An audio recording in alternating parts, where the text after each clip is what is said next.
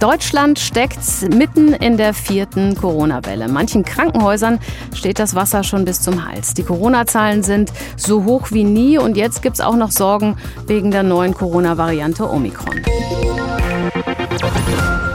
HR Info. Das Thema. Kraftakt in der Pandemie. Wie das Impfen beschleunigt werden soll. Denn das ist der Königsweg aus diesem Schlamassel. Impfen soll heißen, den schon Überzeugten die dritte Spritze geben und gleichzeitig den bisher Unentschlossenen die erste verpassen. Das bedeutet Impfhochbetrieb überall. Die Hessen stehen sich gerade oft stundenlang die Beine in den Bauch an den Impfstellen. Bei den Hausärzten ist ebenfalls Land unter. Da einen Termin zu bekommen, ist schwer. Langsam fahren die Städte und Gemeinden in Hessen ihre Impfangebote wieder hoch.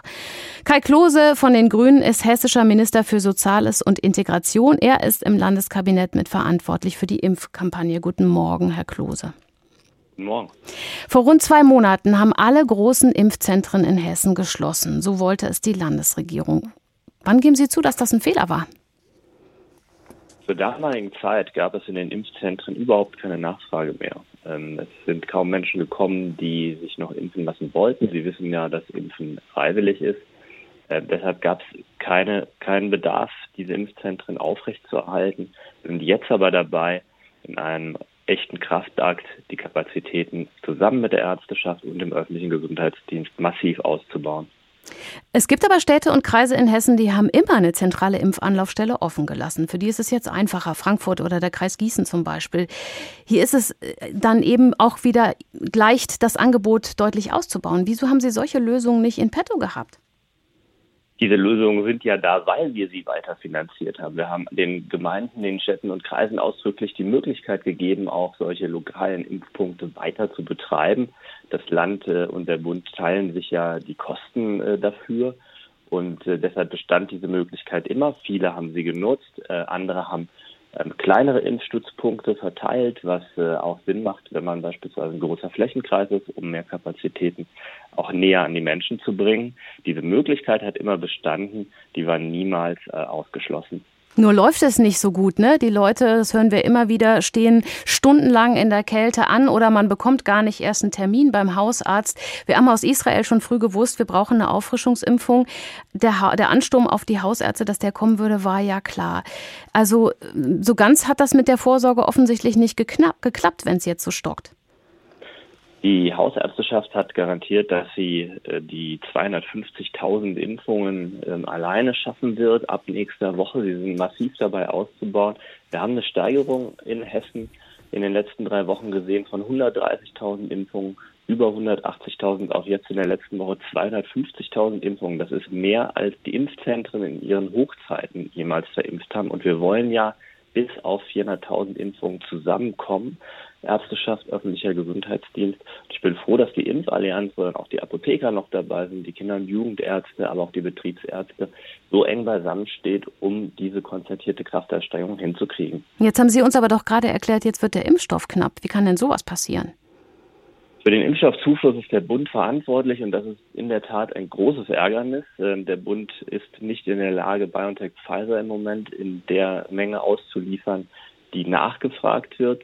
Das ist schon mal kontingentiert worden. Jetzt haben wir am vergangenen Freitag erfahren, dass es über die angekündigte äh, Deckelung hinaus noch weitere Kontingentierungen gibt, sowohl für BioNTech Pfizer als auch für Moderna. Das ist natürlich Sand im Getriebe einer Impfkampagne, die sich gerade richtig aufbaut. Das habe ich unmittelbar beim Bundesgesundheitsminister auch interveniert und es ist jetzt in Aussicht gestellt, dass es in dieser Woche noch Nachlieferungen geben soll. Ich hoffe sehr, dass es so kommt, damit wirklich alle Ärztinnen und Ärzte ihre MSAs und auch äh, die Impfzentren die vereinbarten Impfungen durchführen können. Herr Klose, was mich jetzt aber wundert, ist, Herr Spahn hat uns gerade gesagt, man muss nur einfach früh genug bestellen, dann bekommt man auch genug Impfstoff. Wenn wir andere Bundesländer angucken, zum Beispiel Nordrhein-Westfalen, da haben Leute aus mehreren Terminen zum Boostern noch den besten aussuchen können. Und in Arztpraxen hängen Schilder, wir haben noch Termine, sprechen Sie uns an. Es läuft also doch woanders besser.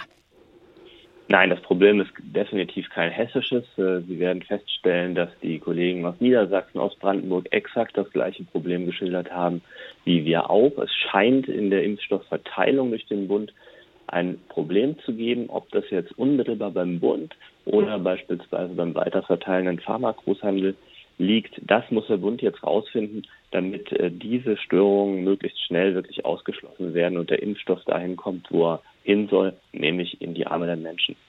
Wenn wir jetzt den Schuldigen gefunden haben, ist aber trotzdem eins klar, äh, Hessens Impfkampagne platzt, oder? Nein, wir sind, ich habe Ihnen ja gesagt, wir sind auf einem äh, äh guten Ausbaupfad, 130.000, 180.000, 250.000. Und äh, wir wollen die 400.000 in der nächsten Woche an Kapazität darstellen können. Der öffentliche Gesundheitsdienst baut seine flankierenden Angebote massiv aus. Darüber haben Sie ja vorhin auch berichtet. Und die Ärzteschaft ähm, impft, was sie kann. Sie braucht aber den Impfstoff. Ohne Impfstoff keine Impfung. Da macht eine Debatte über eine Impfpflicht überhaupt keinen Sinn gerade, oder? Es ist ja, wenn man über eine Impfpflicht nachdenkt, kein Thema, was man jetzt unmittelbar von heute auf morgen umsetzen würde. Ähm, ich glaube, sie macht Sinn, weil wir ja sehen, dass die Zahl derer, die sich freiwillig impfen lassen, einfach äh, nicht groß genug ist, um in äh, vernünftige Zahlen zu kommen. Solange wir 20 bis 30 Prozent Ungeimpfte haben, ist die äh, Infektionsdynamik weiterhin viel zu hoch. Das gilt umso mehr, wenn wir jetzt weitere Varianten sehen, die möglicherweise noch infektiöser sind. Sagt Sozialminister Klose. Ich danke Ihnen fürs Gespräch. Ich denke, wir sollten dann nächste Woche noch mal gucken zusammen, ob die 400.000 geschafft worden sind. Vielen Dank. Danke.